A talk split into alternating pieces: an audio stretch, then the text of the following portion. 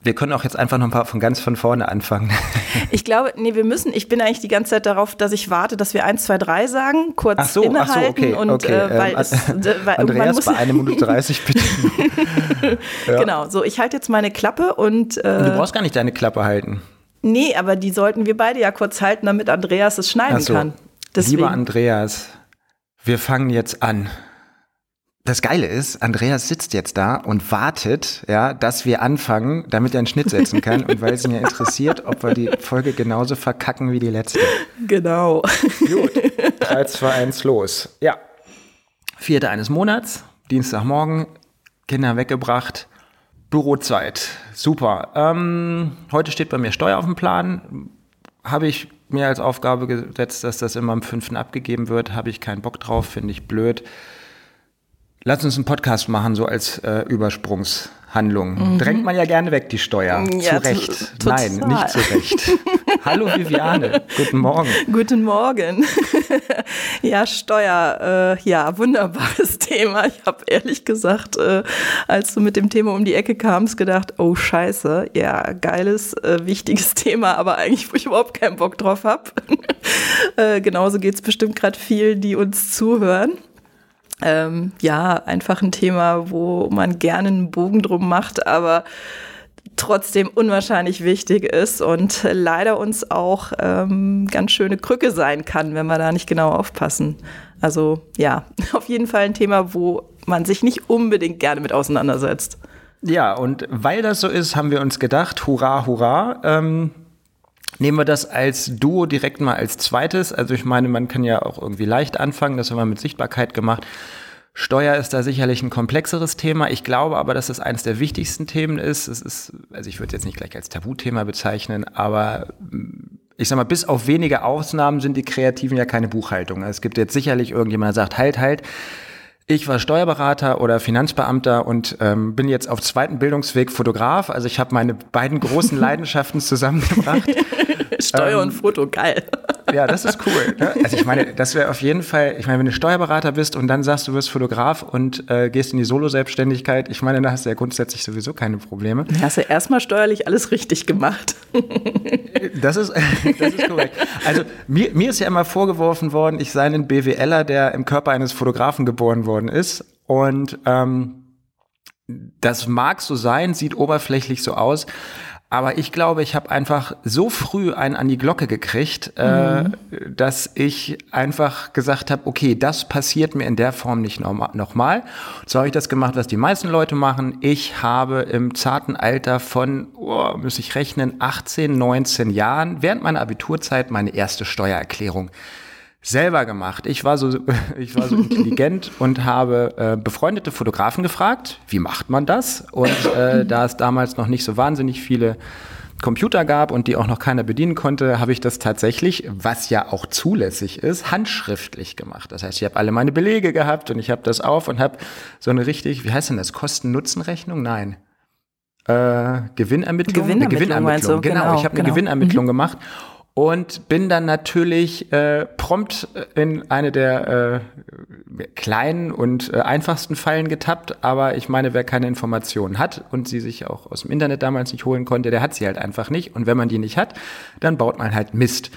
und ähm, deshalb habe ich gedacht, dass alles, was ich ausgegeben habe, kann ich direkt absetzen und habe das dann alles draufgeschrieben. Und als ich das Finanzamt das angeguckt und hat mich direkt einbestellt ähm, während meines schriftlichen Abiturs. Also ich will jetzt gar nicht so tief mhm. darauf eingehen, was ich da falsch gemacht habe. Es war ja auch keine böse Absicht und man kann mit denen auch tatsächlich reden.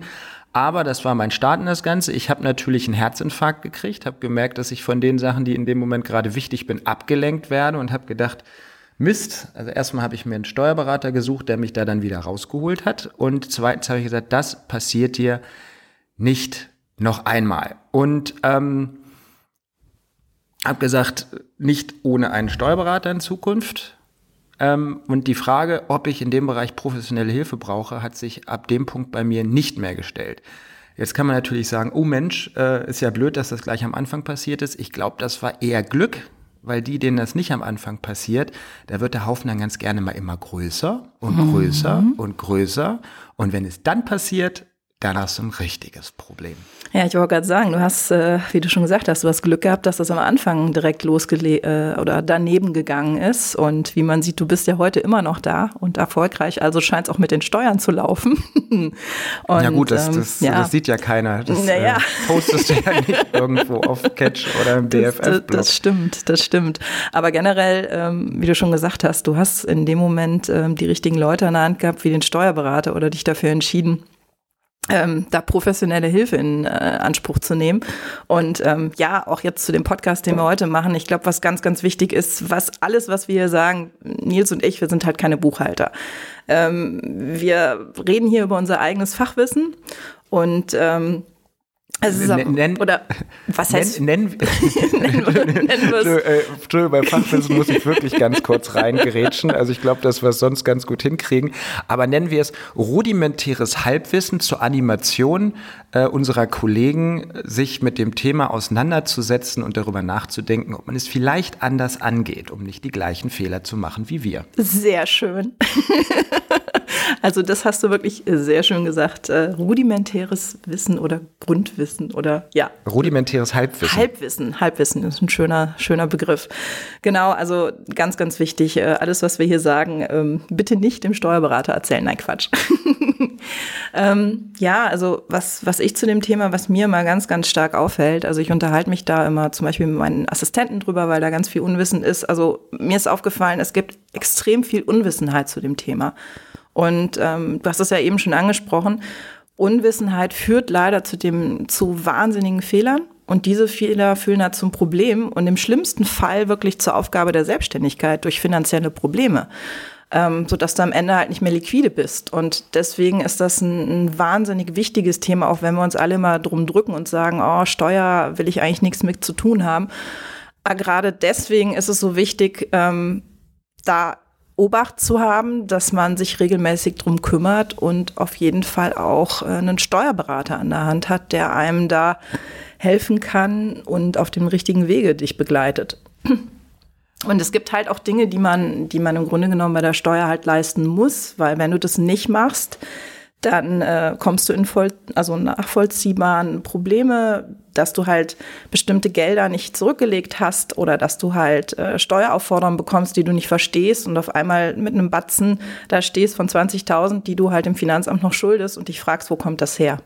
Und wenn du da im Vorfeld nicht aufgepasst hast oder keine Rücklagen geschaffen hast, dann führt das ganz schnell zu einer Aufgabe der Selbstständigkeit. Genau, oder dazu, dass man dann irgendwann äh, äh, Mutter, Vater, Onkel, Tante ansticht und sagt, ich brauche jetzt mal ein bisschen Geld, die wollen das ganz schnell haben, mein Fehler war ein bisschen größer. Ähm, ja, lass uns an der Stelle mal einsteigen vielleicht äh, konkret. Was muss ich leisten, wann, was kann ich leisten? Weil ähm, du hast gerade gesagt, als Spoiler, ja, die Steuer schiebt man immer vor sich her. Die Steuer machst du nicht einmal im Jahr, die Steuer begleitet dich eigentlich jeden Tag. Die Steuer begleitet dich, wenn du im Supermarkt einkaufst, wenn du dein Fahrtenbuch führst, äh, wenn du eine Rechnung schreibst. Und ähm, eigentlich ist das Ganze ja einfach auf den ersten Blick. Ne? Das heißt, du nimmst zehn ein, gibst vier aus, äh, sechs bleiben über und dann kommt, dann gibst du das dem Finanzamt an und dann musst du das versteuern. Hurra! Ähm, das ist erstmal die blanke Theorie. Wichtiger ist bei der Frage, was muss ich leisten im Bereich der Steuer als Solo-Selbstständiger ist, wie belege ich das richtig? Und du hast am Anfang schon gesagt, wir sind alle keine Buchhalter, bis auf natürlich die Finanzbeamten und Steuerberater, die auf dem zweiten Bildungsweg Fotograf geworden sind. Ähm, und Buchhaltung oder wie, wie, wie heißt denn das? Bürokaufmann, Bürokauffrau? Kauffachwirt, äh, glaube ich sogar. Genau. Das ist ein mehrjähriger Ausbildungsberuf. Da geht es erstmal nur um die Buchhaltung. Das heißt, wie funktioniert das? Ich habe letzte Woche mit äh, bei einer Wirtschaftskanzlei mit äh, Steuerberatern gesprochen und äh, Steuerfachanwälten. So, ich habe mich nur hingestellt und gefragt, na, und kann ich das auch? Und dann hat er gesagt, na ja, also ich mache die Ausbildung jetzt seit ein paar Jahren. Also wir haben jetzt Mai. Der Kollege hat gesagt, im Oktober hätte er die Prüfung. Er würde sich jetzt schon darauf vorbereiten. Es scheint also ein etwas komplexeres Thema auf der Ebene zu sein. Das heißt ja grundsätzlich nicht, dass wir alles verstehen müssen. Wir müssen einfach ein paar Sachen leisten. Das heißt, wir haben eine gewisse Sorgfaltspflicht und theoretisch müssten wir uns alle hinstellen und sagen, Wir müssen uns einmal mit Buchhaltung, Buchführung auseinandersetzen und wir brauchen jemanden, der uns sagt, was wir wie machen. Wir können ja einfach mal so ein paar Ausgaben aufzählen. Also ich kann ja nicht sagen, ich möchte jetzt nicht sagen, wie man die ablegt, sondern einfach, dass die unterschiedlich abgelegt werden. So, Viviane, ich lade dich abends zum Essen ein. Mhm. Da haben wir einen Beleg. Wie naja, rechne ich denn das? Kann ich beides absetzen oder nur dich, weil ich dich eingeladen habe? Ist ja ein Geschäftsessen. Genau, also erstmal geht es darum, dass äh, wenn wir ein Essen hatten, geht es auch darum, dass es nachweisbar ist, dass wir wirklich zusammengesessen haben. Das heißt, ähm, im Grunde genommen ähm, fragst du erstmal nach einer Rechnung, die einen Bewirtungsbeleg hat. Das heißt, wenn du ähm, im Restaurant sitzt, sagst du halt, ich brauche die Rechnung für, für die Steuer. Und dann bekommst du eine Rechnung, wo unten drunter auch noch mal so ein paar Zeilen stehen, bewirtete Person und, und, und, und. Ähm, die muss man erstmal anfragen. So. Und dann geht es darum, wenn du dann zu Hause bist und das äh, vorbereitest für die Buchhaltung, dann schreibst du auf, dass äh, du mit, in deinem Fall, oder in meinem Fall wäre es der Nils, dass ich mit Nils zusammengesessen habe, äh, dass wir über Projekt XY gesprochen haben.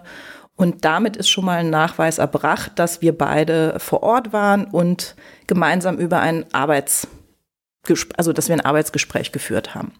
Ich habe gerade überlegt, ob es eine lustige Idee wäre, einfach den Fotobeweis einzuführen. Was meinst du mit Fotobeweis? Ach so, du Ganz meinst einfach. ein Selfie wir stellen uns da hin mit der Rechnung und ein Selfie. Nein, lang, lang, ja, nee, also jetzt mal ohne Scheiß. Das ist ja, äh, wenn du die Daten dann hinterlegt hast und irgendwo vielleicht auf deinem Handy oder auf deinem Rechner die Fotos hast mit unveränderten Dateien, mit der Uhrzeit und dem Tag und so weiter ähm, ich finde, das ist ein gutes Beispiel mit dem Beleg. Das ist nämlich, das wirkt erstmal sehr trocken, aber du hast trotzdem zwei Minuten gebraucht, um nur diese Belegsache zu klären. So. Genau. Und ähm, das ist, glaube ich, ein gutes Beispiel, um zu erklären, dass es an vielen süßen kleinen Stellen viele kleine Dinge gibt, auf die man achten muss. Weil wenn ich jetzt zum Beispiel im Auto dahin gefahren bin, wie muss ich das im Fahrtenbuch machen? Dann muss ich mich hinstellen, dann schreibe ich die Fahrt auf, ich schreibe die Uhrzeit und dies und das und jenes und hin und wer der Ansprechpartner ist und dann muss ich ankreuzen, ob das privat war. Es gibt aber drei verschiedene Varianten, wie ich das Auto absetze oder einbringe und so weiter und so fort. Was wir damit demonstrieren wollen, um die Sorgfaltspflicht, um der Sorgfaltspflicht Genüge zu tragen, muss man einfach einige dieser Kleinigkeiten wissen, beziehungsweise im besten Falle, wenn man sie nicht weiß, jemanden haben, der da vielleicht nochmal drüber guckt. Es gibt tolle Programme, die einem da helfen, aber vom Grundprinzip hilft das Ganze ohne Wissen nicht. Ich glaube, vielleicht ist der Vergleich mit der Kamera ganz gut. Natürlich kannst du auf Automatik arbeiten. Es wäre aber trotzdem toll zu wissen, was die Kamera macht, wie die Kamera macht und wie Licht funktioniert, weil die ganze Technik so hoch entwickelt, die in diesem Jahr mittlerweile ist in all den Kameras, die hilft uns an der Stelle, glaube ich, nicht zwingend weiter. Und es geht nicht nur um Bewirtungsbeleg, es geht auch um die Tankquittung, wo noch ein Kaugummi draufsteht. Äh, es geht um ganz viele Kleinigkeiten, an denen sich später jemand stören kann, wie äh, was ich weiß, ein falsches Rechnungsdatum, ein falscher mhm. Lieferzeitraum auf einer Rechnung, ähm, ganz böse, weil ganz ungern gesehen äh, sind nicht exakt fortlaufende Rechnungsnummern. Mhm. Wir können da tiefer einsteigen, äh, machen wir aber nicht im Detail, weil wir möchten nochmal sagen, alle die Fragen, also wir möchten bewusst einige Fragen offen lassen, damit ihr euch Leute sucht, die euch diese Fragen beantworten. Weil ähm, diese Ausgabe ist, wir sagen es zum dritten Mal, nicht dafür gedacht, dass ihr die als Vorlage nehmt, wie ihr eure Steuern macht, sondern dass ihr einfach zum Beispiel wisst, wenn eine Rechnung geschrieben ist und der Kunde hat die schon und der Kunde möchte dann aber eine Änderung haben, dann ist es zum Beispiel so, dass man diese Rechnung stornieren muss, eine Gutschrift erstellen und die Rechnung mit einer neuen Rechnung nochmal. Das ist natürlich jetzt zum Beispiel, das ist schon eine Nummer weiter gedacht, aber das ist theoretisch zumindest das, was das Finanzamt fordert.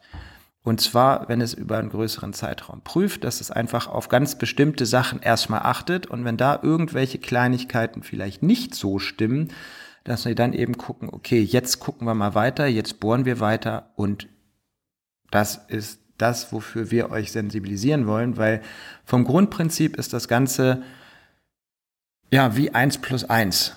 Es gibt gewisse Sachen im Alltag, die man gelernt hat, die man im Alltag äh, macht, wie mh, für sich selber einkaufen, äh, kochen, aufs Klo gehen, duschen, Zähne putzen und so weiter. Und genau so müssen diese Vorgänge irgendwie in unseren Berufsalltag mit rein. Dann braucht auch keiner irgendwie Angst zu haben, dass es da irgendwelche Probleme gibt. Naja, im Grunde genommen geht es ja einfach darum, das mal zusammenzufassen. Was muss ich leisten? Was kann ich leisten? Im, Im Grunde genommen geht es immer um eine Dokumentation eine Nachvollziehbarkeit, was hast du gemacht. Das heißt, wo hast du deine Einnahme her? Wo hast du deine Ausgabe getätigt? Und das muss dokumentiert werden in einer nachvollziehbaren Buchführung. Und, Den ähm, Fotobeweis. Im, Klar, ab jetzt mit Fotobeweis. Am besten sollte das kein Steuerberater hören, weil dann wird es noch schwieriger. ähm, nein, aber generell geht es einfach darum, dass du wirklich alles nachvollziehbar machst und so, zwar so nachvollziehbar, dass es jemand, der deine Art der Auftragslage nicht kennt, sofort nachvollziehbar hat. Und wer jetzt nicht weiß, wie man eine ordentliche Buchführung macht oder eine ordentliche Dokumentation macht, der sollte sich wirklich vorher mit jemandem zusammensetzen, der da Ahnung von hat und sich äh, informieren, wie man das gut nachvollziehbar strukturieren kann. Und im Grunde genommen gibt es da verschiedene Varianten. Man kann es ganz händig machen mit, äh, sage ich mal, einem klassischen Ordnerprinzip, wo man alles durchnummeriert. Es gibt aber auch die Möglichkeit, ähm, Apps zu nutzen. Da hatte ich zum Beispiel, das fand ich ganz schön, meinen Assistent, mit dem ich oft zusammenarbeite, der kam letztens mit einer App an, da hatte ich mich auch mit ihm über Steuer unterhalten und dem sind ganz viele Fehler unterlaufen, ähm, weil er auch einiges nicht wusste. Und er meint, er hat jetzt eine großartige App, wo er immer seine ganzen Rechnungen und ähm, Belege einscannt und diese App macht halt direkt die Strukturierung für ihn, was ich ein ganz schönes System fand. Ich bin da eher, sage ich mal, auf dem alten Prinzip händig mit Papier, wo ich wirklich eine Ausgabe äh, auf ein weißes Blatt Papier einklebe und äh, das mit meinem ja, ähm, mit meinem Kontoauszug abgleiche. Also ich habe meinen Kontoauszug vor mir und dann nummeriere ich immer durch und danach äh, ordne ich meine Belege hinten dran und also ganz händig, ganz oldschool bin ich da unterwegs und die Buchführung oder die Kontierung, wie man es nennt, die läuft dann bei mir über den Steuerberater, wo ich ganz happy bin, weil der das dann direkt vernünftig äh, einordnen kann, was ähm, ja, was für mich dann Heide, auch weniger Arbeit zack. ist. Heide, zack. Gut. Da Das kostet natürlich auch ein bisschen Zeit. Ne? Na also klar. Ich bin da, äh, äh, ich bin da, glaube ich, eher der äh, Zeitoptimierer und gucke, wie ich am wenigsten, wie irgendwie möglich mit der Buchführung zu tun habe. Ähm, aber ich glaube, wir haben nachher noch kurz das Thema Steuerberater. Da können wir das nochmal mhm, aufgreifen, ja. was der kann und was der nicht kann. Was ich aber gerne vorher machen würde, ähm, wir haben ja mal eine Ausgabe Rechnungsprogramm gehabt. Hm, ich glaube, also bei mir zumindest ist das die Ausgabe gewesen, wo am meisten Rückfragen gekommen sind. Mit welchem Programm arbeitest du? Wie machst du das? Was machst du das? Du hast gerade gesagt, dein ähm, Assi hat auch eine App, äh, mit der er da arbeiten wollte. Ja, aber das ist nicht eine Rechnungsprogramm-App, das ist eine Buchführungsprogramm-App. Ähm, genau. das ist nochmal was ganz anderes, da muss man unterscheiden. Ja, aber da, da sind wir ja eigentlich trotzdem fast beim nächsten Thema.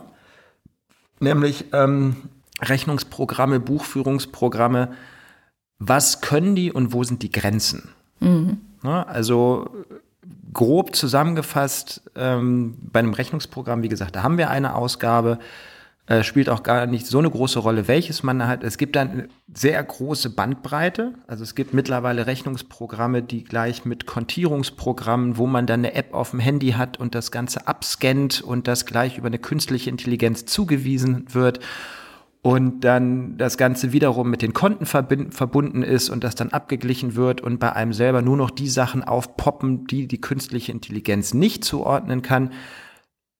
Ich bitte an dieser Stelle keine Mails zu schreiben, um welches Programm es sich handelt. Das ist jetzt einfach eine Zusammenfassung verschiedener Schilderungen verschiedener äh, Kollegen die mit unterschiedlichen Programmen arbeiten oder experimentiert haben und immer natürlich nur den größten Vorteil ihres Programmes rausheben. Lange Rede, kurzer Sinn.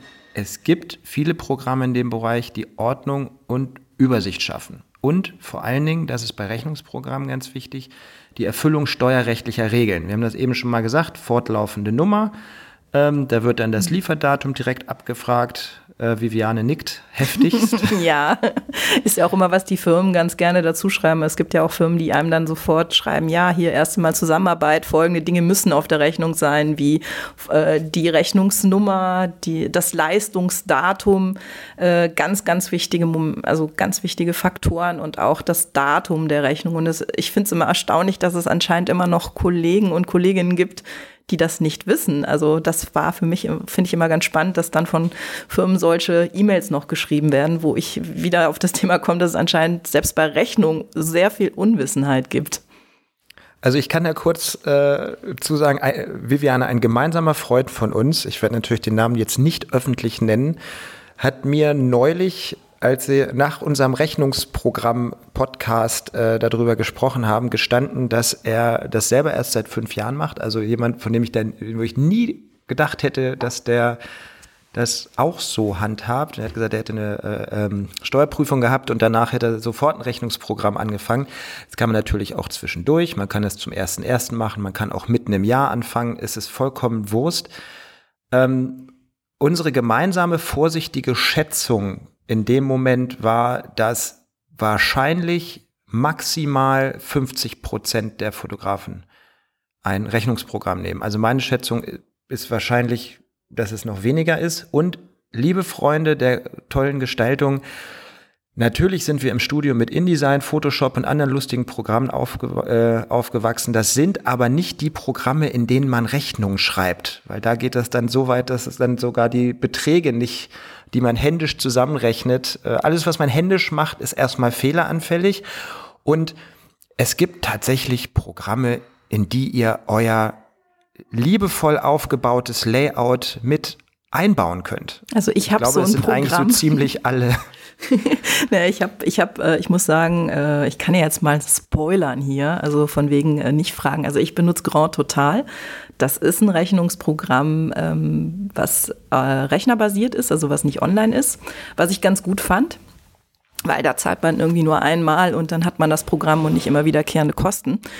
Und ähm, ich habe am Anfang, ich war auch so eine InDesign-Fotografin und habe äh, meine Rechnung die ersten zwei Jahre über InDesign geschrieben. Ähm, allerdings äh, wusste ich, wie man Rechnungen schreibt, weil ich vorher mit einem Wirtschaftsberater äh, meine Selbstständigkeit aufgebaut hat. Insofern war die Rechnung richtig gestellt, aber es war händisch eine Katastrophe. Es hat immer ewig gedauert, bis meine Rechnung fertig war.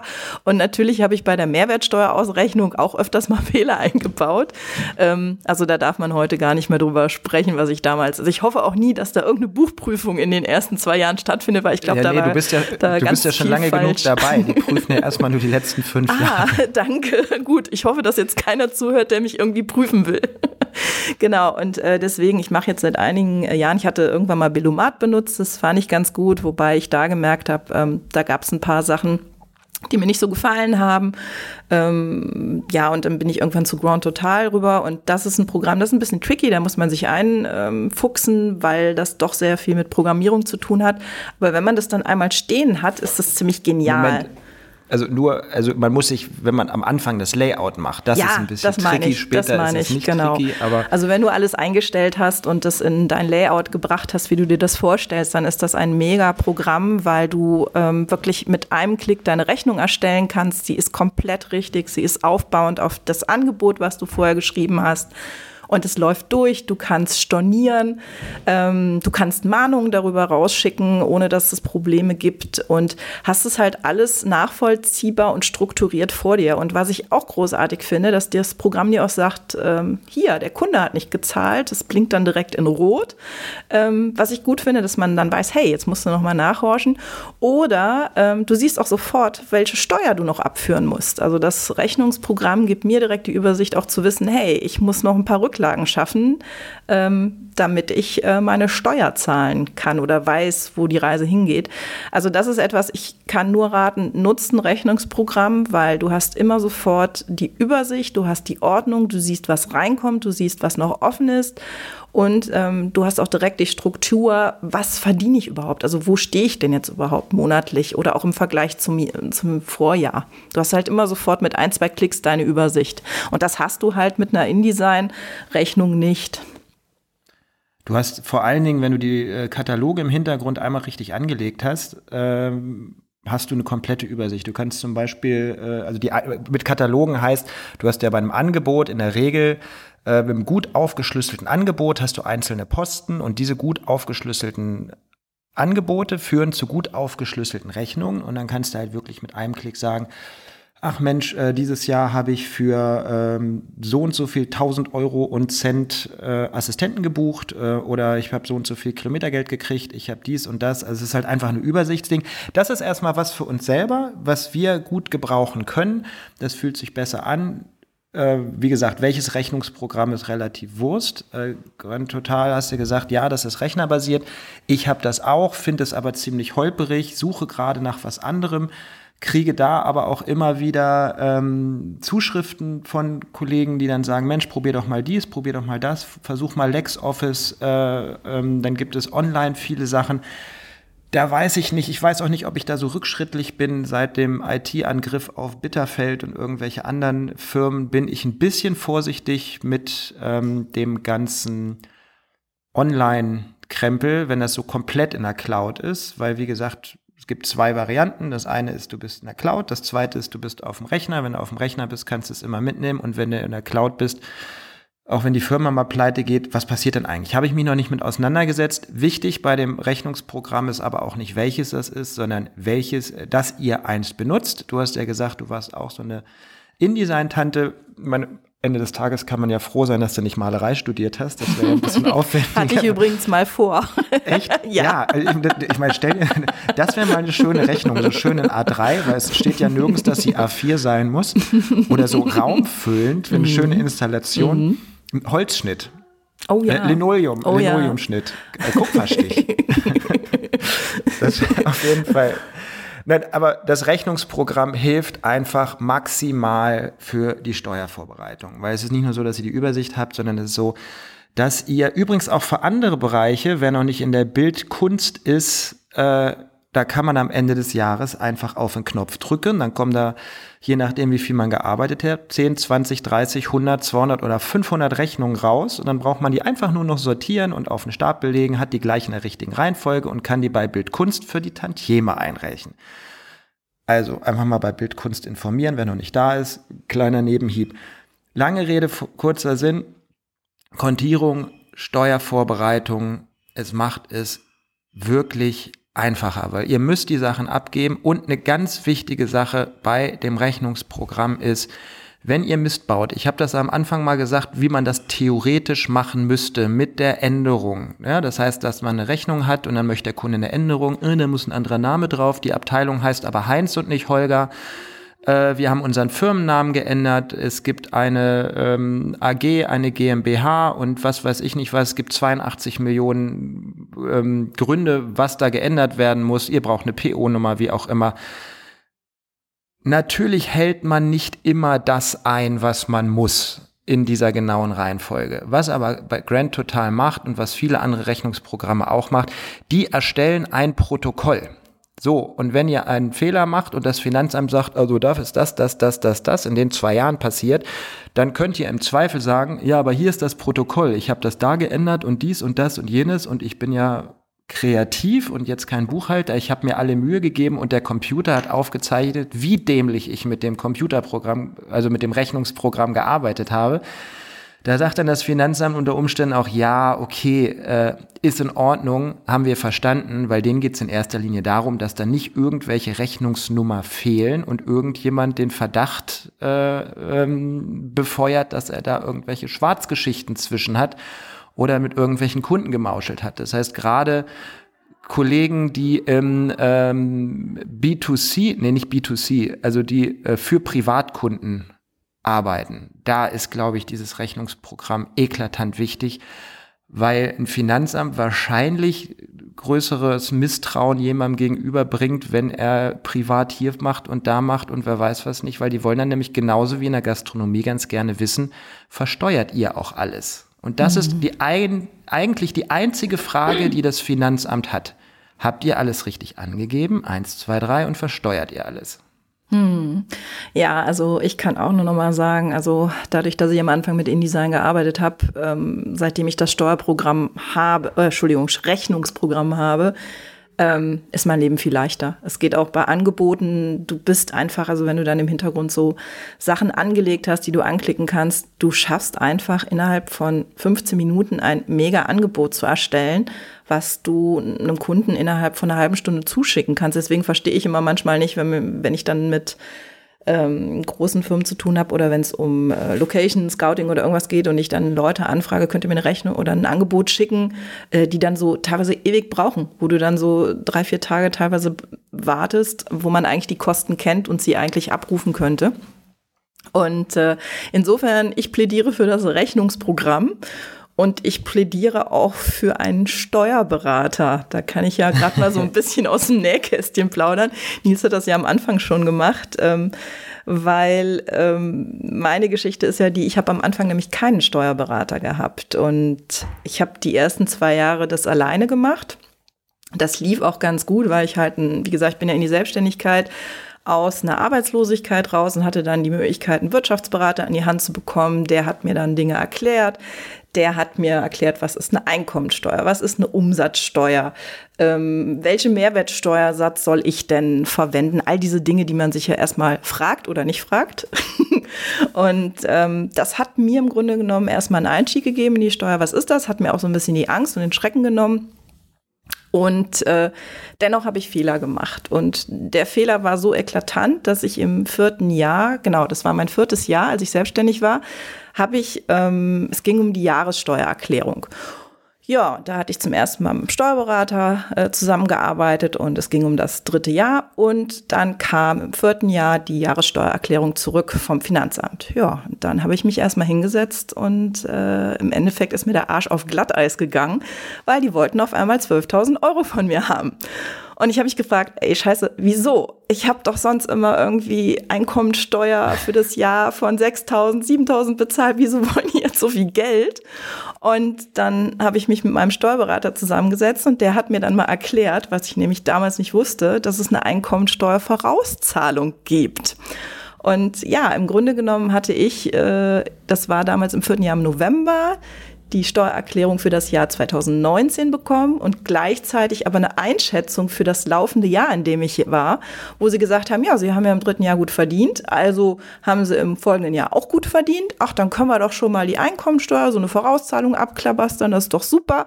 Ja, dann zahlen sie mal 13.000 Euro. Und hinzu kam, ich hatte halt im vierten Jahr nicht so gut verdient und ich hatte die Rücklagen nicht gemacht. Das heißt, ich stand da und wusste erstmal nicht, wo soll ich dieses verdammte Geld hernehmen. Und ich muss gestehen, ich habe es dann damals mit einem Kredit gemacht, ähm, damit ich überhaupt weiterleben konnte als Selbstständige. Aber auch da, ähm, ich sag's mal so, ohne Steuerberater in dem Moment hätte ich wirklich ein Problem gehabt, weil der hat mit dem Finanzamt kommuniziert. Wir haben dann diese, oder er hat dann diese 13.000 nochmal auf 10.000 drücken können. Klar, ich habe dann auch nochmal mit dem Finanzamt telefoniert, aber ich glaube, in dem Moment wäre es nicht so gut gelaufen, ähm, wenn ich keinen Steuerberater gehabt hätte und ich hätte überhaupt nicht gewusst, was denn da passiert. Ich hätte, ich hätte im Endeffekt äh, gar nicht verstanden, warum ich das alles zahlen muss. Deswegen ähm, komme ich mal auf das Thema, warum ist ein Steuerberater so richtig und was kann ein Rechnungsprogramm nicht, nämlich genau das. Diese Fehler oder dieses Unwissen, was wir haben, das kann ein Steuer- oder äh, ein, ja, ein Rechnungsprogramm nicht leisten. Das wird dir nicht erklären, warum musst du das denn jetzt auf einmal zahlen oder äh, was musst du beachten oder warum gibt es denn überhaupt eine Einkommensteuervorauszahlung und äh, oder warum muss ich denn jetzt eine Umsatzsteuervorauszahlung machen oder muss ich denn jetzt überhaupt Umsatzsteuer zahlen oder was ist denn jetzt 7%, 19%, all diese Fragen. Und das sagt hier ein Rechnungsprogramm einfach nicht. Und ähm, ja, ich ja, denke mal. Herzlich willkommen, herzlich willkommen zu Punkt Nummer drei. Nach was muss ich leisten? Wie ist meine Sorgfaltspflicht? Ähm, was kann ein Rechnungsprogramm? Wo sind die Grenzen? Und was kann ein Steuerberater? Und was ein Rechnungsprogramm nicht kann? Mhm. Ähm, ja, schön finde ich die Einleitung von dir, weil du gesagt hast, du hast es die ersten zwei Jahre selber versucht. Ähm, du hast zwar deinen großen Vorteil gehabt, dass du dich schon schlau gemacht hast mit jemandem, der sich in dem Bereich auskennt. Ähm, ein Steuerberater hat sowas natürlich auch als Aufgabe. Ähm, der große Vorteil ist aber auch, dass ein Steuerberater hat eine Versicherung. So, das heißt, vom Grundprinzip ist das so wie bei einem Anwalt und ein ähm, Kollege von mir, der Anwalt ist, nein, ein Freund von mir, der Anwalt ist, hat irgendwann mal gesagt, oh, wenn ich selbstständig mache, die Versicherung, ey, das ist ein echter Posten für Anwälte. So, und diese Versicherung übernimmt bei Anwälten was, wenn die Fehler machen. Das heißt, wenn die Formfehler machen oder überhaupt und irgendwas so richtig an die Wand gesetzt wird und man im Endeffekt nachweisen kann, okay, das war der Rechtsanwalt. So, und das ist bei Steuerberatern genauso. Die haben auch eine Versicherung. Das heißt, wenn die eklatante Fehler machen, dann springt diese Versicherung ein. Das ist natürlich für den Steuerberater auch nicht toll. Das heißt, der Steuerberater hat natürlich erstmal die Grundmotivation, die Sachen auch richtig zu machen, auf den richtigen Weg zu bringen. Wir haben, letzte Woche haben wir mal einen netten Vergleich gehabt für einen Steuerberater. Ähm, Steuerberater ist vom Grundprinzip, also natürlich kannst du ihn äh, als Supersportler auch direkt immer als Sportarzt haben, der die ganze Zeit irgendwie mit dir mitläuft, jeden Tag deine Sachen checkt, deinen Puls checkt, alles überhaupt. Und wenn dein Puls zu weit hoch geht, sagt, so, jetzt müssen wir die Ernährung umstellen oder das Training. Du kannst es aber auch nehmen wie ein Hausarzt, wo du sagst, du gehst da einmal im Jahr zum Jahrescheck hin. Wichtig ist, dass die Sachen, die du machst, erstmal, dass du weißt, was du machst. Das erklärt dir im Endeffekt am besten jemand, der Ahnung davon hat. Und dass du das begleiten lässt. Du musst das nicht jeden Monat machen, wie ich das zum Beispiel mache. Ich bin ein großer Freund der Seemannskistenbuchführung. Das heißt, was ich mache, dass ich einmal im Monat meine ganzen, also das, was ich theoretisch jetzt machen wollte, dass ich meine ganzen Belege zusammentrage, äh, dann hefte ich die hintereinander, schreibe noch die Assistenten, Kollegen oder Geschäftsessen mit den Namen, äh, guck, dass das alles stimmt, pack das zusammen, schick das zur Steuerberaterin. Der Vorteil ist bei der Dame, dass ich dann erstens monatlich meine saubere BWA bekomme, ähm, sie hat auch Einblick in meine Konten, so dass bei mir ist die Steuerberaterin, die das abgleicht. Die machen das nämlich einer wahnsinnigen Geschwindigkeit. Das heißt, ich drucke keine Kontoauszüge aus und mache das daneben. Das spart sehr viel Zeit. Und für mich ist tatsächlich auch so, dass diese Programme, wo ich selber einscannen würde, unabhängig davon, dass man die Belege danach nicht wegschmeißen darf, weil die nämlich ähm, auch da bitte nicht festnageln, zehn Jahre in der Form aufgehoben werden müssen, wie sie eingegangen sind. Das heißt, wenn du eine Rechnung per Mail kriegst, musst du die Mail aufheben. Wenn du eine Rechnung per Papier kriegst, dann musst du sie per Papier aufheben. Das heißt, du hast auch noch diese ähm, Pflicht, den ganzen Krempel ähm, aufzuheben. Naja, lange Rede, kurzer Sinn. Die Dame kriegt das, dann ist das bei mir aus dem Kopf raus. Und viel geiler noch, die guckt dann auf die Konten und sagt, Herr Müller, da fehlen aber noch zwei Tankquittungen. So, das wäre mir gar nicht aufgefallen. Das hätte ich dann wahrscheinlich nicht abgesetzt. Und spätestens da ist der Moment, wo ich sage, ich spare Geld dadurch, dass die Steuerberaterin da ist. Und gerade in der Anfangszeit, wenn ich anfange, ähm, das mit einem Steuerberater begleiten zu machen, äh, begleiten zu lassen, macht wirklich Sinn. Weil der sagt dir zum Beispiel, hey, du hast schon Kameras im Wert von 1, 2, 3, 4, 5, 6, 7, 8, 9, 10.000. Du hast vielleicht einen Schreibtisch, der jetzt in deinem Büro steht, eine Bürolampe und all diese Sachen kannst du zum Beispiel in deine Selbstständigkeit mit einbringen. Die werden dann nicht direkt abgesetzt, sondern über mehrere Jahre abgeschrieben. Und so hast du über die ersten Jahre mit den Sachen, die du mal privat gekauft hast, die dann ins Firmenkapital mit reinkommen, so eine Art Grundsteuerfreibetrag für die ersten Jahre. Und das ist genauso wie die Frage, wie machst du das mit deinem Auto? Wie rechnest du deine Reisekosten ab? Wie rechnest du deine Essenskosten ab? Ähm, was passiert, wenn dein Kaugummi mit auf der Tankquittung steht? Das sind alles Sachen, die muss man nicht hundertprozentig wissen am Anfang. Es ist gut, wenn man jemanden hat, der das, dem man das fragen kann. Und vor allen Dingen wichtig ist, wenn du jemanden hast, den du das fragen kannst und der dir die Fragen beantwortet, dass du ein Grundverständnis dafür bekommst, was du möchtest, beziehungsweise was du zu tun hast. Weil in dem Moment, wo du weißt, also ganz grob weißt, wie das funktioniert, ja, kannst du erstens deine Kollegen retten, weil wenn du merkst, dass die große Fehler machen, kannst du ihnen sagen, ich weiß zwar nicht genau, wie es geht, aber wie du es machst, machst du es falsch. Und das zweite ist, falls du mal einem Steuerberater über den Weg läufst, der vielleicht nicht ganz so gut ist, dann merkst du das selber auch. Und deswegen müssen wir einfach, wie jede andere Firma auch, zusehen, dass wir in den verschiedenen Bereichen, genauso wie Vertragsgestaltung, Angebote, Verhandlungen, Einkauf, Verkauf, es gibt in jeder Firma zig Abteilungen, und wir brauchen auch in diesem Finanz- und Steuerbereich einfach ein gewisses Grundwissen. Und dafür sind wir selber verantwortlich. Ja, und da ist auch, äh, glaube ich, eine Sache wichtig, was mir auch aufgefallen ist. Viele, mit denen ich gesprochen habe über ihren Steuerberater oder Beraterinnen, die sagen immer, ja, der sagt ja nichts. Und ich habe die Erfahrung gemacht, ähm, dass man oft nachhaken muss bei den Steuerberatern. Also ähm, ich hatte, ich habe mittlerweile den zweiten und ähm, habe da immer die Devise, dass wenn ich irgendwas nicht weiß oder auch wenn ich so am Jahresende merke, boah, kann man irgendwo noch mal Steuern sparen oder so, dass man da anruft oder einen Termin ausmacht und die Fragen einfach stellt. Und dann sind die in der Regel auch bereit, ähm, dir dort Infos zu geben oder ähm, dir zu sagen, wie du sie richtig machst. Ähm, Oft wird es leider abgerechnet. Es kommt auch immer ein bisschen auf den Steuerberater an, wie kulant der da ist. Aber klar, ähm, Arbeitszeit kostet Geld. Und was ich aber auch ganz, ganz wichtig finde, das habe ich jetzt auch bei mir gemerkt durch den Wechsel, die Wahl des Steuerberaters. Und das ist gar nicht so einfach. Also ich habe auch da mit meinen Assistenten äh, und Assistentinnen drüber gesprochen, wie das bei denen ist.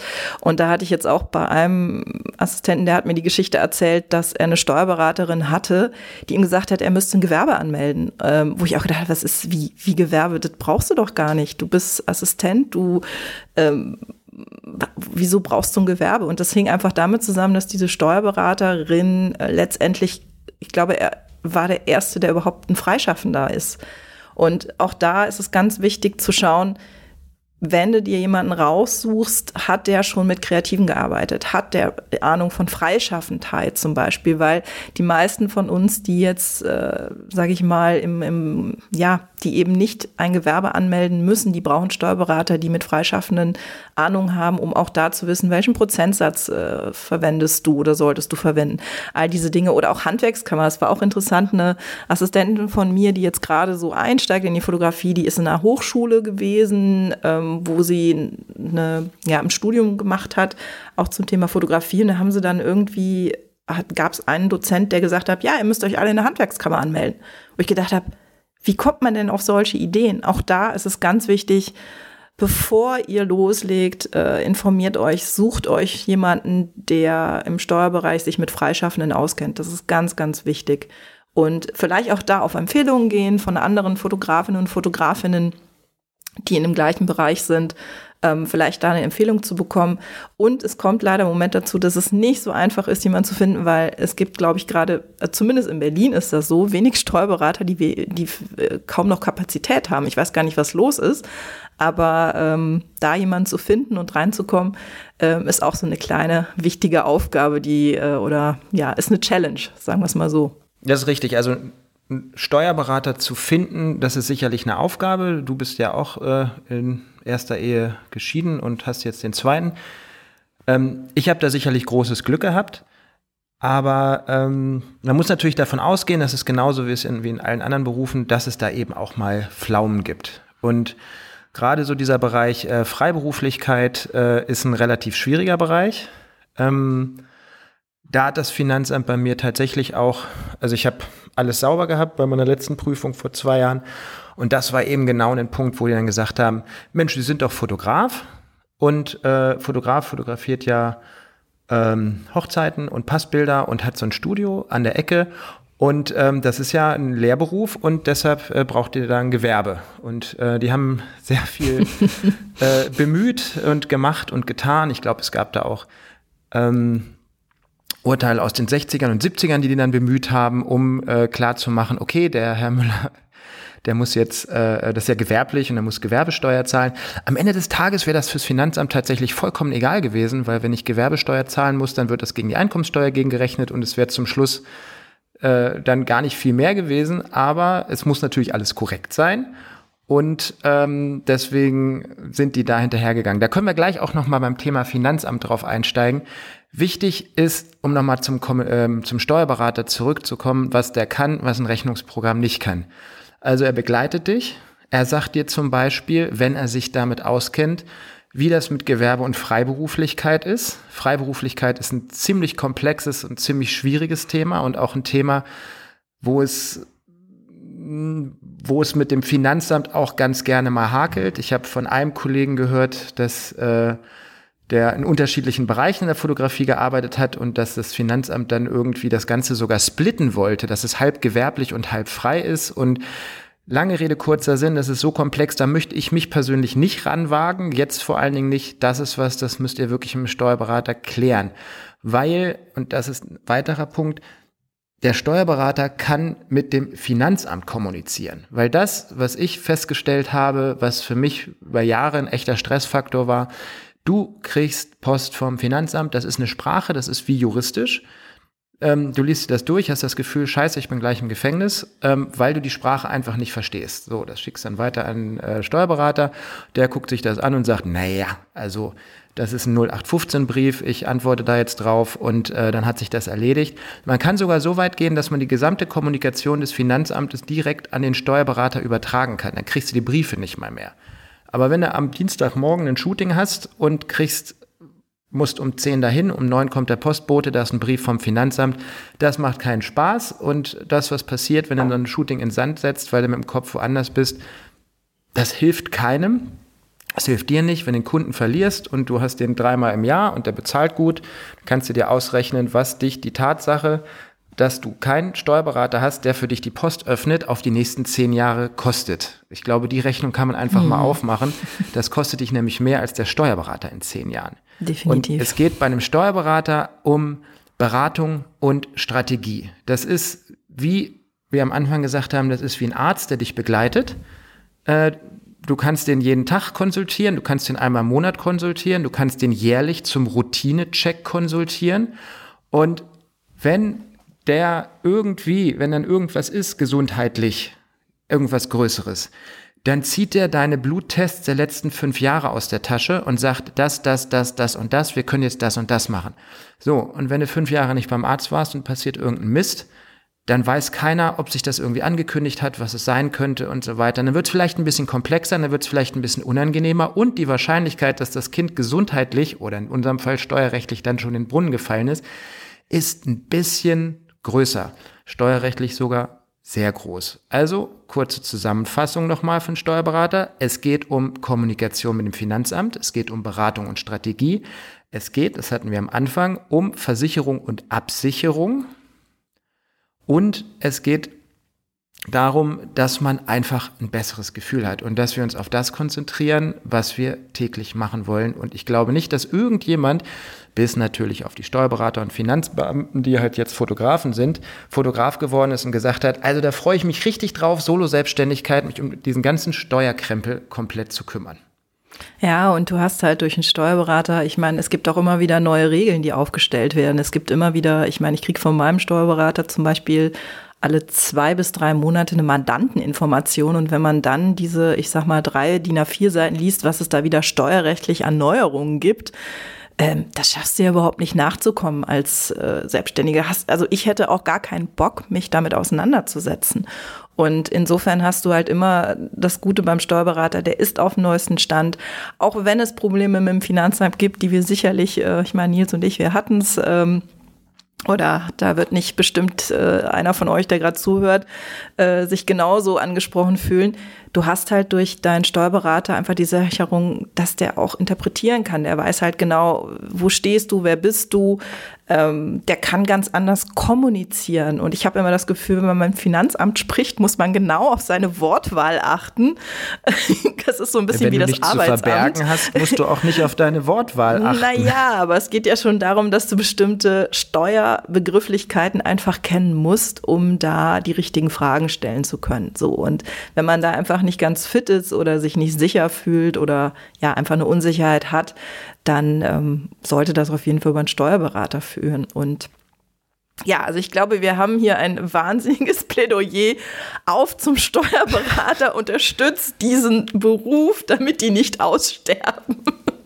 Äh, nein, äh, das, ist, das, das, das, ist, das ist aber tatsächlich ein ganz spannender Punkt, äh, weil es gibt ja, und da möchte ich am Ende äh, des Punktes Steuerberater gerne nochmal einhaken. Ähm, es geht nochmal um den Begriff der Sorgfaltspflicht, äh, weil ähm, es gibt gewisse Dinge, die wir machen müssen als Solo-Selbstständige. Das ist unsere Pflicht. Da können wir nicht sagen, haben wir nicht. Und ganz, oder äh, können wir nicht. Und ganz wichtig ist, dass es gibt die Leute, die eben, nochmal äh, letzter Schritt zum Rechnungsprogramm und wo diese ganzen Programme ihre Grenzen haben, ähm, ich habe mich in den letzten Tagen und letzten Wochen mit einigen Steuerberatern unterhalten und habe ihnen einfach die Frage gestellt, sagt mal Mädels, was ist denn genau eure Zukunft? Ne, weil ich sag mal, diese ganzen Belege abheften und kontieren und diese ganze Buchführungsgeschichte, das ist doch deutlich auf dem Rückschritt. Das heißt, es gibt viele, äh, wo das eben digital ist, das wird in einer höheren Geschwindigkeit gemacht, es wird immer mehr künstliche Intelligenz eingesetzt.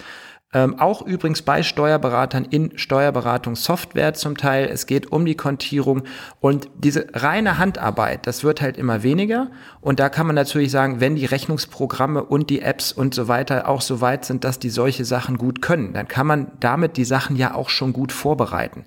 Genau hier ist eben unsere Möglichkeit auch endlich digital zu werden. Weil bei vielen Fotografen ist es ja einfach so, wenn ich frage, seid ihr digitalisiert? Dann sagen sie, yo, ich arbeite mit Digitalkamera. Sage ich, nee, das war nicht die Frage. Die Frage ist, ob ihr für eure Solo-Selbstständigkeit die digitalen Möglichkeiten ausnutzt.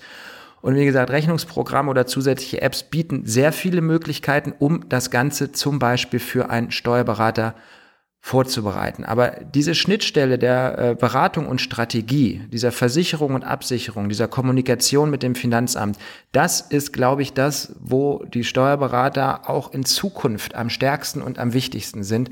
Und wie viel von den Belegen vorher von Programmen, von euch selber oder wie auch immer geordnet werden, das steht auf einem ganz anderen, Pro, äh, auf einem ganz anderen Papier. Sondern es geht darum, das ist, ist es nicht so wie in der WG, wo du einen Putzplan hast, ja, und dann putzt der eine immer am Dienstag oder im, immer am ersten des Monats oder bis zum fünften oder einmal im Jahr. Ähm, und das Problem und der große Streit ist da, dass man eben eine Sorgfaltspflicht hat und dass der, dass man unterschiedliche Auffassung von Sauberkeit hat. Und diese unterschiedliche Auffassung gibt es eben im Finanzamt nicht. Ja, das heißt, du kannst nicht putzen und sagen, also ich finde, das ist sauber genug, genauso wie man Finanzamt nicht sagen kann, also ich finde, meine Buchführung ist ordentlich genug. Und der Jesper, mein Assistent, hat sich dann hingestellt und hat gesagt, ja, und damit es in der WG und keinen Stress gibt, holt man sich doch einfach einen Profi. Ich wäre für eine Reinigungskraft, äh, spart Zeit und wenn die Reinigungskraft dann Mist baut, dann kann man sagen, oh, ich glaube, das müssen sie jetzt nochmal machen. Und der, der es abnimmt, wird dann nicht auf mich kommen, sondern auf die Reinigungskraft mhm. oder in dem Fall auf den Steuerberater, der unter der Steuererklärung, Achtung, einen Stempel macht und damit ist er haftbar. Mhm, und ja jetzt haben wir fast die Überleitung zum letzten Bereich. ja, weil. Die Frage genau. ist nämlich, es ist jetzt alles fertig. Eure Steuererklärung ist fertig, Einkommenssteuererklärung ist fertig. Manche müssen sie jährlich machen, manche müssen sie halbjährlich machen, manche müssen die Umsatz- und Mehrwertsteuer monatlich machen. Das ist meines Wissens umsatzgestaffelt. Ich weiß nicht, welche Umsätze die monatliche Mehrwerts- und Umsatzsteuererklärung auslösen. Auf ich jeden Fall ist es so, das Ganze kommt jetzt zum Finanzamt. Und dann ist die große Frage, wie funktioniert das Finanzamt eigentlich? Hm, das ist eine gute Frage. Also so richtig, wie es funktioniert, weiß ich nicht. Ich weiß halt nur, wie Steuern funktionieren und wie es angeschaut wird. Also das heißt im Grunde genommen, wenn du ähm, einen gewissen Verdienst hast, schaut das Finanzamt halt hin. Zum Beispiel, wenn du jetzt umsatzsteuerpflichtig bist, schauen die halt, was hast du denn an Umsatzsteuer eingenommen? So, das heißt, äh, wenn du eine Rechnung stellst, steht unten die Umsatzsteuer und dann muss das abgeführt werden. So, das ist nicht dein Geld. Und genauso ist es, wenn du am Jahresende einen Gewinn erwirtschaftet hast und ähm, dieser ausgerechnet ist, wirst du halt katalogisiert und dementsprechend ähm, wird halt dein Steuersatz festgelegt. Ob du jetzt 15 Prozent hast, ob du 25 Prozent hast, ob du 50 Prozent hast, das geht halt nach deinem Gewinn. Ähm, ich weiß zum Beispiel, dass ich beim Steueramt ähm, meine, Sto also es ist ja so, du bekommst ja eine Steuernummer vom Steueramt und ähm, ich glaube, das geht nach Zuordnung deines Namens, kriegst du dann auch einen einen Finanzbeamtin oder Beamtin, die dir zusteht. Das weiß ich zum Beispiel. Achtung, das ist der ganz entscheidende Punkt. Weil, also ich glaube, alles, was Viviane bis jetzt gesagt hat, du gibst das ab. Ich glaube, oder ich bin mittlerweile fest Überzeugung, ich bin mir nicht sicher, deshalb kann ich es nicht sagen, dass die Sachen werden eingelesen. Ich glaube, die werden mittlerweile auch digital übertragen vom Steuerberater. Es gibt äh, das Programm Elster, Elster es gibt genau. Rechnungsprogramme, die das direkt übertragen. Das heißt, es ist jetzt nicht so, glaube ich, dass das Finanzamt grundsätzlich da ist und erstmal guckt und so weiter und so fort, sondern das Ganze läuft, glaube ich, erstmal vollkommen automatisch mit der Zuordnung. Auch die Briefe werden automatisch gemacht. Das heißt, da sitzt nicht die Frau Müller, Meier, Schulze vom Finanzamt, die dann da die Briefe eintütet und sagt, jetzt muss ich dem mal einen Brief schreiben mit der Mahnung, sondern grundsätzlich läuft das erstmal automatisch. Und grundsätzlich ist das auch erstmal ruhig. Es gibt ein paar Dinge, die Dinge auslösen. Das erste ist, wenn du zum Beispiel einen großen Umsatz- oder Einkommenssprung hast. Dann geht das relativ schnell.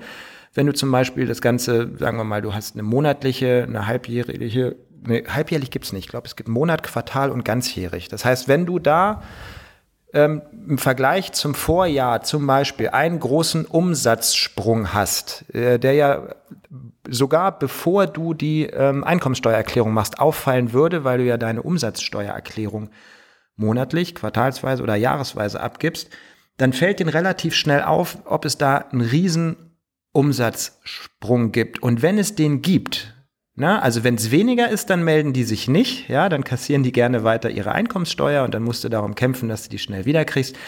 Wenn es auf einen Schlag mehr ist, geht das ganz schnell, dass du dann im Januar oder Februar einen Brief kriegst, wo sofort die Steuererklärung fürs letzte Jahr gefordert wird. Das ist so der Moment, wo man in der Regel, wenn man nicht gut organisiert ist oder das ein paar Jahre hat schleifen lassen, den vollkommenen Herzinfarkt kriegt, weil dann hat man nämlich nicht mehr die Möglichkeit, es zu schieben. Deshalb an dieser Stelle nochmal der Appell, macht es einfach monatlich, auch wenn ihr nur dazu verpflichtet seid, es jährlich zu machen, dann wächst es nicht so groß an. Und wenn ihr genau so eine Frage kriegt, dann nehmt ihr einfach eure Ordner und sagt, hey, ist kein Problem. Ähm, gebt die dahin oder lasst euren Steuerberater kommunizieren, dass die Sachen dann und dann auftauchen oder dann schreibt der Steuerberater, ja, kein Problem, machen wir, hier ist unsere Schätzung. Ähm, ich schreibe Ihnen mal einen Brief, wir können das gerne einreichen, aber die Schätzung für die Umsatzsteuer ist so und so. Lange Rede, kurzer Sinn. Die Frau, nennen wir sie Frau Meier? Mhm, nennen wir sie genau. Frau Meier. Nee, nee, Meier ist schlecht, weil die fängt auch mit M an. Die Frau Schulze vom Finanzamt hat jetzt zum Beispiel mich oder dich nicht, weil sie weiß, wie das bei Fotografen funktioniert oder wie Fotografen funktioniert oder noch extremer gesprochen, sie weiß genauso wie es bei uns häufig Kunden gar nicht wissen, dass ein Fotograf nicht gleich Fotograf ist und dass Fotografen ganz unterschiedliche Dinge tun und dass es ein Unterschied ist, ob ein Fotograf im Editorial-Bereich arbeitet, ob er Hochzeiten fotografiert, ob er private Porträts macht, Geschäftsberichte, Werbung oder zum Beispiel Automobilfotografie. Das heißt, für die Frau Schulze bist du erstmal der Buchstabe M. Und deswegen hat sie dich. Und genau das ist mir passiert. Die hat sich nämlich das alles angeguckt und hat sich die Unterlagen angeguckt und hat das Problem gesehen, dass wenn ich ja Fotograf bin, ist das ja ein Ausbildungsberuf und wenn das ein Ausbildungsberuf ist, dann ist das gewerblich und das Gewerbe müsste ich anmelden und hat sich dann, wie gesagt, die Mühe gemacht, in den 60er und 70er Jahren nach ähm, äh, Urteilen zu kramen, um eben zu beweisen, dass das so ist und dass ich jetzt Gewerbesteuer zahlen muss. Ähm, da kann man natürlich sagen, das ist böse Absicht. Das glaube ich nicht. Mhm. Bei einem Finanzamt ist es grundsätzlich erstmal so, genauso wie bei, also ich möchte es jetzt eigentlich nicht mit äh, den Kontrolleuren von Parkplätzen vergleichen, aber ich glaube, der Vergleich ist gar nicht schlecht. Ähm, es gibt Regeln und es gibt diese Regeln eben für diese ganzen Steuerunterlagen genauso wie für Parkplätze und dann kommt jemand und kontrolliert und du stehst auf dem Behindertenparkplatz. So, dann hast du halt einfach Mist gebaut. Ähm, in dem Moment ist es jetzt nicht in Stein gemeißelt, dass du da ein Problem bekommst. Ne? Das hat sicherlich auch damit zu tun, wie du auftrittst, ähm, wie du dann, wenn du zufällig gerade vorbeikommst und jemand äh, überlegt, ob er dein Auto abschleppt oder du hast einfach nur ein bisschen zu weit vorne oder hinten geparkt, wie man kommuniziert, wie man mit den Menschen umgeht und vor allen Dingen, wie die Rahmenbedingungen sind. Und ich glaube, wenn die Rahmenbedingungen so sind, dass man die Buchhaltung, Buchführung und alles, was man sowieso machen muss als Selbstständiger, wenn man das gut gemacht hat und es wird, es ist sichtbar, dass das gewissenhaft ist, hat man schon mal ganz andere Grundvoraussetzungen. Und bei uns war das eben von vornherein klar und sichtbar, dass die Buchbücher sehr sorgfältig gepflegt sind. Es sind einige Fragen zurückgekommen. Ähm, die kriegt man dann im Rahmen einer Buchprüfung. Da gibt es dann zum Beispiel eine lange Liste mit Fragen und äh, dann hat man die zu beantworten. In meinem Fall ähm, war die Rechnungsstellung und gerade diese Stornierung und Gutschriften, das ist jetzt nicht mein Steckenpferd, aber ich konnte auf der Grundlage ähm, des Rechnungsprogramms und der Protokolle nachweisen, dass ich der Idiot bin und dass ich niemanden beschissen habe, sondern einfach nur falsch damit umgegangen bin. Ähm, am Ende des Tages ist auch alles äh, fallen gelassen worden und ähm, das mit der Freiberuflichkeit hat auch geklappt. Was ich sagen möchte, das Finanzamt ist nicht bösartig, die kontrollieren einfach schlicht ihre Regeln. Und ähm, es ist zwar so, dass da immer mal Sachen schiefgehen, dass es immer viele Verständnisprobleme gibt, aber grundsätzlich ist das genauso wie im Verkehr. Du kannst dich darüber ärgern, dass du geblitzt wirst, du kannst aber auch einfach die Geschwindigkeitsregeln einhalten. Ja, und was ich glaube, was auch ganz, ganz wichtig ist, dass man das Finanzamt ernst nehmen muss, weil es gibt ja dann so Leute, die sagen, ah ja, hm, jetzt habe ich da einen Brief bekommen, ach, ich lasse den einfach mal liegen.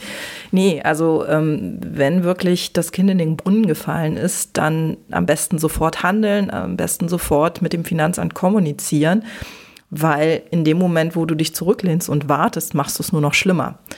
Und man hat da einfach Menschen sitzen, wie Nils das gerade sagte, Kontrolle der Regeln. So. Und es gibt Regeln, die müssen wir einhalten. Dafür sind wir verpflichtet.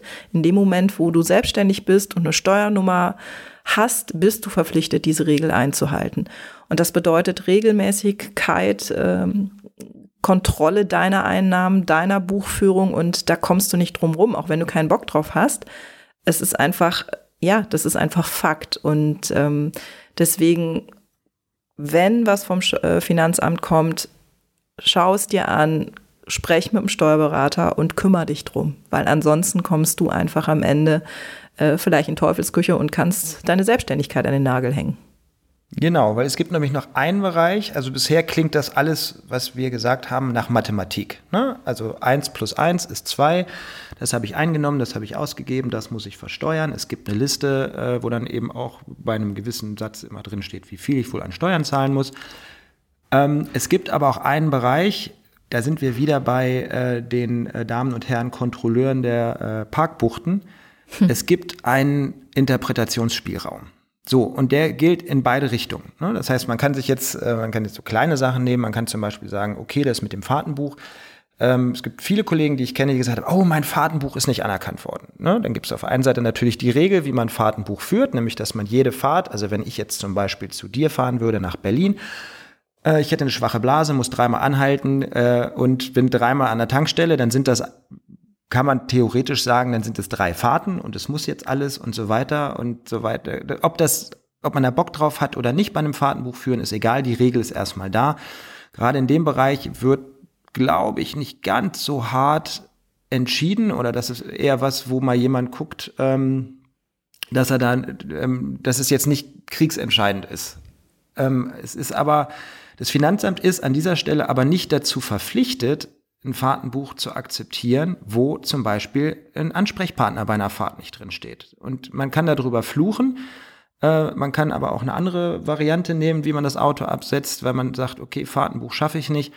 Ähm, darum geht es aber gar nicht. Es geht darum, dass es bei anderen Dingen auch Interpretationsspielraum gibt. Ich habe letzte Woche einen Steuerrechtsfachanwalt porträtiert und habe die Zeit einfach mal genutzt, um zu fragen, was machst du? Ist doch alles ganz einfach, ist doch Mathematik. So machst du also ne? deine Jobs. Du fotografierst immer Steuerberater, um dann äh, Steuern sparen zu können, um die besten Tipps von denen abzugreifen. Hey, hey, hey, du wirst lachen. Also ähm, es war tatsächlich so, bei meiner Buchprüfung hat ein Kollege der ähm, Finanzkanzlei, äh, für die ich viel fotografiere, hat in einem Nebensatz eine Sache gesagt, die dann äh, praktisch meine Argumentationskette, die ich gegenüber dem Finanzamt dann machen musste, um ähm, praktisch, ja, du bist ja in der Beweispflicht, dass du dann mhm. freiberuflich bist. Ne? Das ist auch, wie gesagt, das ist sehr komplex. Und äh, wenn das Finanzamt erstmal prüft, ob du freiberuflich oder gewerblich bist, dann ist es wie bei allen anderen Sachen im Finanzamt. Christoph Siegert vom BFF Hamburg hat, äh, als ich den panisch angerufen habe, ich kriege eine Buchprüfung, ähm,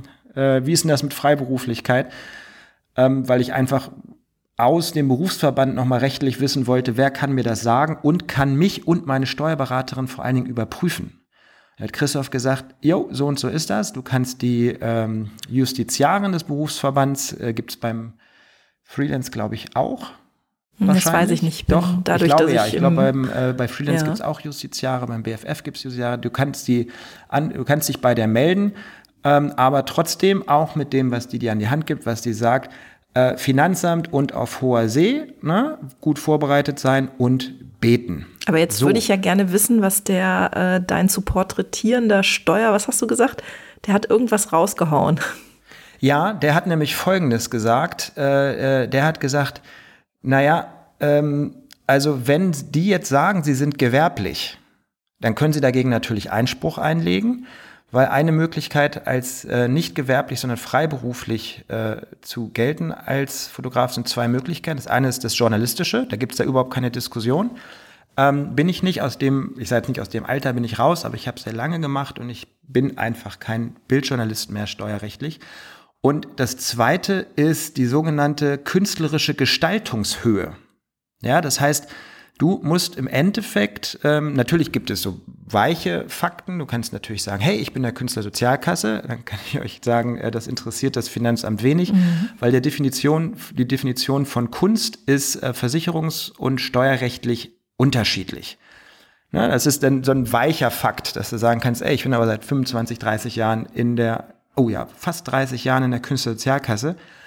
Ähm, die zweite Sache ist, dass wenn du den Studiengang abgeschlossen hast oder eben das tatsächlich studiert hast, das kann auch noch als weicher Fakt, weicher Beweis, wie auch Hm, immer weicher gelten. das hatten wir auch in, der Hochschule, dann war ist das die für Frage, uns, genau. ähm, hast du, was ich weiß, ein festes Studio, arbeitest du für Privatkunden? Ja, nein, das sind so ganz, ganz viele kleine Geschichten. Und ähm, ich glaube, also bei, bei uns war das dann eben auch so, dass ähm, wir haben äh, das Studium angeführt, äh, wir haben angeführt, dass ich kein Ladengeschäft habe, dass ich äh, keine Privatkunden habe, wir haben angeführt, dass ich für äh, Kunden arbeite, die mich, und jetzt wird's spannend, für meine Bildsprache buchen. Ne? Weil es geht hier nicht um den Begriff von Kunst. Wir können uns ja 100 Jahre lang über den Begriff von Kunst unterhalten. Was ist Kunst? Ab wann ist das künstlerisches Arbeiten? Man kann jetzt sagen, naja, also bitte, ein Geschäftsbericht ist jetzt keine Kunst äh, ähm, im klassischen Sinne des Kunstberichtes. Steuerrechtlich ist es aber relevant, ob der Kunde deine Arbeit gestalterisch als so hochwertig ansieht, dass er dich für deine Bildsprache bucht. Das heißt, dass der zwar sagt, okay, du musst jetzt meinen ähm, Vorstandsvorsitzenden porträtieren, aber bitte in deinem Stil. Aber da habe ich mal eine Frage, ähm, weil, Warte, warte, warte. Ja. Lass mich einmal Okay. ganz kurz, sonst verliere ich ja den Faden. Das ist wichtig. okay. Ähm, das heißt, ähm, in dem Moment, wo äh, ich jetzt für Kunden in ähm, China, den USA, Mexiko oder Dubai fotografiert habe, wo ganz klar, da gibt es ja auch Fotografen und die wären auch günstiger. Äh, ab dem Punkt wird es eben spannend, weil man dann eben tatsächlich argumentieren kann, da gibt es einen ganz einfachen Grund für, die schicken dich dahin, weil du in deinem Stil fotografierst und weil der Kunde genau den Stil kaufen möchte. Und jetzt sind wir an dem allerletzten Punkt, was der Kollege äh, der Wirtschaftskanzlei gesagt hat. Der hat nämlich gesagt, na ja, also sie legen Einspruch ein und dann geht das ein paar Mal hin und her und dann gibt es in jedem Land, in jedem Bundesland eine Kommission, die sich ihre Arbeiten anguckt und die dann entscheidet, ob das eine gewisse künstlerische Gestaltungshöhe haben und dann gelten sie steuerrechtlich als Künstler und somit freiberuflich. Und in dem Moment ist mir siebenteils eingefallen, dass ich bei meiner Anerkennung als BFF Professional vor fünf Jahren, da kriegst du nämlich ein Schreiben, weil du wirst nur BFF Professional, wenn eine gewisse Anzahl von Regionsmitgliedern oder Räten, das ist so im Grundprinzip wie beim Magnum, dein Portfolio aufnehmen. Und wenn sie das tun, dann kriegst du zu deiner Aufnahme ein Schreiben, weil diese Kommission ist tatsächlich so hochgradig, dass sie steuerrechtlich vom Finanzamt anerkannt ist. Und dann kriegst du so ein Schreiben, da steht drin, dass du offiziell Künstler bist. Und ich habe das damals, ich habe das äh, eine Woche vor meinem 40. Geburtstag gekriegt und habe gedacht, hey, sehr cool. Ähm, das schicke ich mal meiner Professorin, die immer gesagt hat, das, was sie machen, ist keine Kunst. Ähm, schick dir das mal zu und sag, jetzt habe ich es endlich schriftlich und habe das aber beiseite gepackt und nie wieder ausgepackt und hatte es tatsächlich vergessen. Und durch diesen Nebensatz ähm, hatten wir plötzlich das i-Tüpfelchen auf dieser Gesamtdokumentation und der Steuermensch äh, äh, nein, anders. Meine Steuerberaterin wusste gar nicht, dass es dieses Schreiben gibt. Insofern konnte sie darauf gar nicht zugreifen. Und das hat dieser andere Steuermensch durch Zufall, durch einen Leben, Nebensatz praktisch ausgelöst. Ah, das ist, das ist sehr gut. Also äh, ja, ich bin ja auch im BFF, aber noch nicht professional. Wird Zeit. Äh, es wird langsam Zeit. Genau, also das ist schon mal gut zu wissen, auch für mich, weil ich äh, bin ja auch freischaffend gemeldet. Nee, aber äh, die Frage, die ich eben hatte, die ich mal zurückgestellt hat, ist nämlich genau das, selbst wenn der Kunde dich für deine kreative Leistung äh, bucht, also für die Art, wie du fotografierst, wie ist das nachbeweisbar? Weil das schreibt der ja nicht unbedingt in die Mail oder sagt dir am Telefon. Also das wäre nämlich auch für mich die Frage, wie willst du das beweisbar machen, dass der Kunde dich wirklich für deine Art der Bilder bucht? Weil der schreibt ja ja, wir haben sie, weiß ich nicht, also bei mir ist es so, kommen klassisch Sachen an, wir finden ihre Sachen gut, wir würden sie gerne für uns buchen. Das heißt aber noch nicht, dass er reingeschrieben hat, hey, wir wollen genau dich, weil du so fotografierst. Das hast du vielleicht oder kenne ich jetzt eher aus der Werbung, dass man da jemanden bucht, der sagt, hey, der hat so einen interessanten Bildstil oder eine Bildrichtung. Ähm, den wollen wir jetzt genau dafür haben, weil dieser Look passt zu unserem Produkt beispielsweise, ähm, wo ich es eher nachvollziehen kann. Aber wir beide sind ja jetzt im Corporate Business Bereich und äh, ja, da, da stelle ich mir die Frage, wie kann man das einem Finanzbeamten oder Beamtin dann klar machen? Ähm, das, also insofern diese BFF-Nummer, das ist auf jeden Fall etwas, was ich äh, mir auch mal hinters Ohr schreiben werde. Das finde ich gut. Also, oder hat da, hast du da irgendwie noch eine Info zu? Ja, die Frage ist berechtigt. Fragt das doch alle bitte mal euren Steuerberater oder der, den es werden wird. Ähm, nee, das, das, das ist natürlich eine gute Frage. Ne? Ich glaube, ähm, es ist natürlich ist es auch eine Frage, in welchem Preissegment man sich bewegt. Mhm, also wenn man ja. sich in einem Preissegment bewegt, wo vollkommen klar ist, dass kein normaler Mensch, äh, was heißt normaler Mensch, das wir wissen ja, dass die Preisspanne, äh, also spätestens seit wir ähm, in der Ausgabe Tagessatz das Ganze mal auseinandergenommen haben, dass die Preisspanne doch relativ hoch ist von Fotografen, was Tagessätze angeht. Ähm, auch was Nutzungsrechte und so weiter angeht. Und ähm, ich denke, dass je höher der Satz ist, ähm, so geringer ist das Problem, weil die Argumentationskette dann auch einfacher ist, weil dann sicherlich auch klarer ist, dass man im Finanzamt erklären kann, naja, wer jetzt so viel dafür bezahlt, äh, ähm, das muss ja für den Kunden irgendwas Besonderes sein. Das kann ja nicht eine ganz normale Dienstleistung sein. Ja gut, aber sein. auch selbst das, die ähm, Argumentation. Aber, das, aber genau das ist der ja. Punkt. Und da sind wir jetzt bei dem aller, aller, allerersten Satz, den wir vor mittlerweile über einer Stunde äh, formuliert haben. Wir sind keine Finanzbeamten, wir sind keine Buchhalter und wir sind keine Steuerberater. Und diese, genau diese Fragen, äh, auch das, was ich eben als Argumentationskette gesagt habe, es geht nicht darum, dass jetzt irgendjemand sich hinstellt und sagt, wenn das Finanzamt kommt, er übernimmt jetzt das, was wir jetzt hier gerade gesagt haben. Ähm, wir sind nämlich in dem Bereich keine Fachmenschen und genau das müsst ihr mit eurem Steuerberater klären. Ihr müsst den genau die Sachen fragen. Ihr könnt auch mit der Steuerberater, mit dem ihr lange zusammenarbeitet, genau fragen und sagen, ähm, wenn wir jetzt so eine Frage vom Finanzamt kommen, wie würden Sie denn dann argumentieren? Äh, wie würden Sie denn dann vorgehen? Wie würden Sie das machen? Wo sehen Sie mich denn eigentlich, wenn das jetzt äh, eintreffen würde, muss ich mich mit dem, was ich mache, aus Ihrer Einschätzung darauf einstellen, dass das Finanzamt wirklich sagt, ich muss Gewerbesteuer zahlen. Und das, da muss man auch nicht warten, bis das Finanzamt kommt. Liebe Steuerberater, es tut mir schrecklich leid, dass Sie jetzt von Fragen überhäuft werden. Man kann auch einfach zwischendurch diese Fragen stellen. Und weil jetzt sind wir bei dem Hauptsatz, den ich gehört habe von meiner Steuerberaterin, mit der ich auf einen Schlag eigentlich vollständig verstanden habe, wo das Problem ist. Ähm, wir haben ja diese Frage bekommen und dann habe ich zu meiner Steuerberaterin gesagt, naja, aber wenn das wirklich so ist, dass ich gewerblich bin, dann wären ja die ganzen Kollegen aus dem BFF oder sonst was nicht, die ich kenne, die Fotografen, dann hätten die alle das gleiche Problem. Das kann ja eigentlich gar nicht sein. Und dann hat sie gesagt, Herr Müller, ähm,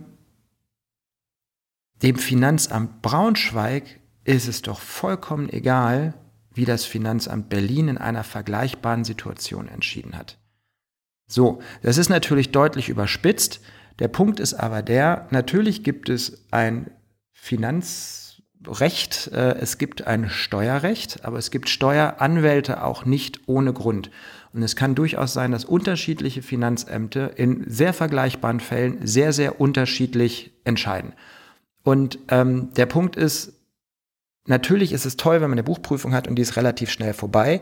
In dem Moment, wo sie irgendjemand aber eine Entscheidung trifft, wo ein Steuerberater sagt, naja, es kann jetzt aber nicht sein, wo man Einspruch einlegen muss und vielleicht in die nächste Instanz, da wird es halt unangenehm. Und das kann ja eigentlich nicht sein, wenn es klare Regeln gibt. Das heißt, es gibt Interpretationsspielräume, es gibt Auslegungsspielräume, unterschiedliche Finanzämter, unterschiedliche Bundesländer entscheiden in vergleichbaren äh, Situationen anders.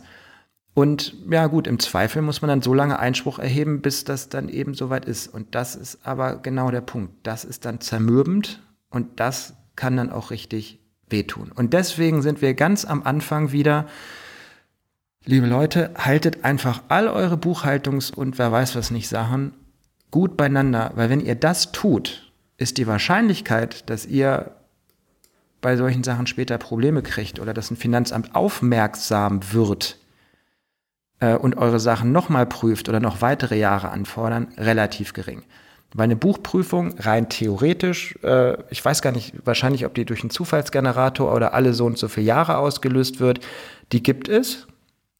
Bei mir war jetzt zwischen der Buchprüfung 1 und der Buchprüfung 2 waren, glaube ich, 20 Jahre. Das ist relativ viel. Ähm, ich war aber auch bei drei unterschiedlichen Finanzämtern wegen Umzügen. Ähm, was es aber auch gibt zum Beispiel sind Querprüfungen. Das heißt, wenn irgendjemand, mit dem ihr zu tun habt, Mist baut äh, und eure Rechnungen tauchen da auf, dann kann es auch durchaus sein, dass im Finanzamt irgendwas Spanisch vorkommt, dass es dann sogenannte Prä Querprüfungen gibt und ihr plötzlich bei dem nächsten auf der Liste oder der nächste auf der Liste steht und das seid ihr.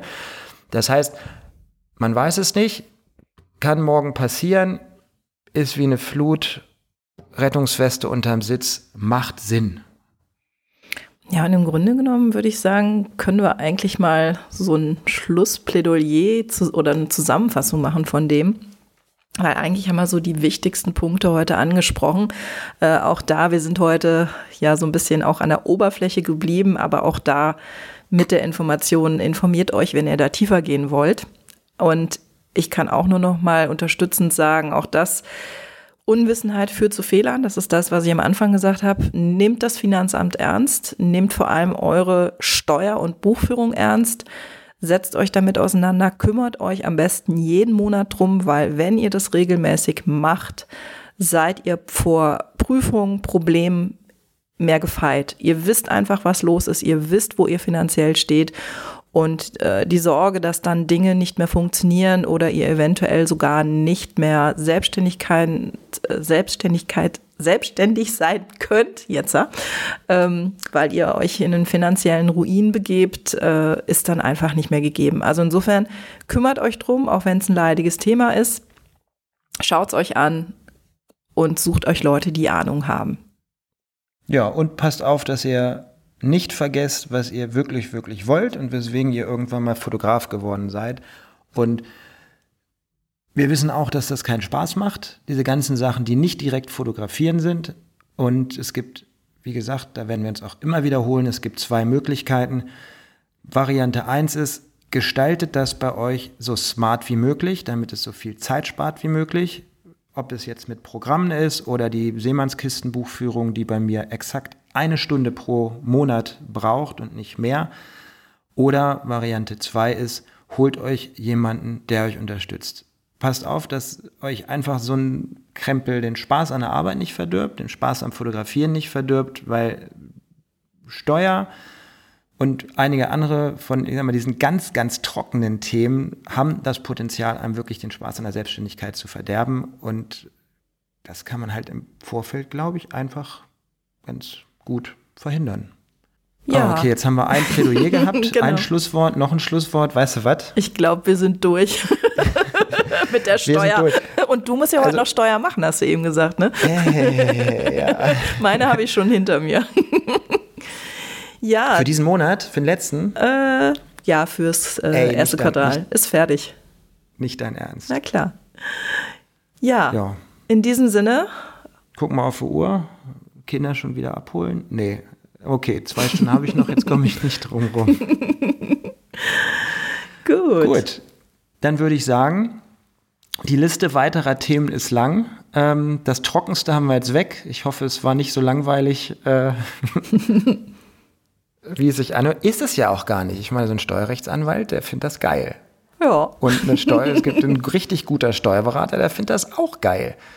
Ne? ja, aber ich bin also, Fotografin. ich lasse es dann lieber beim Steuerberater.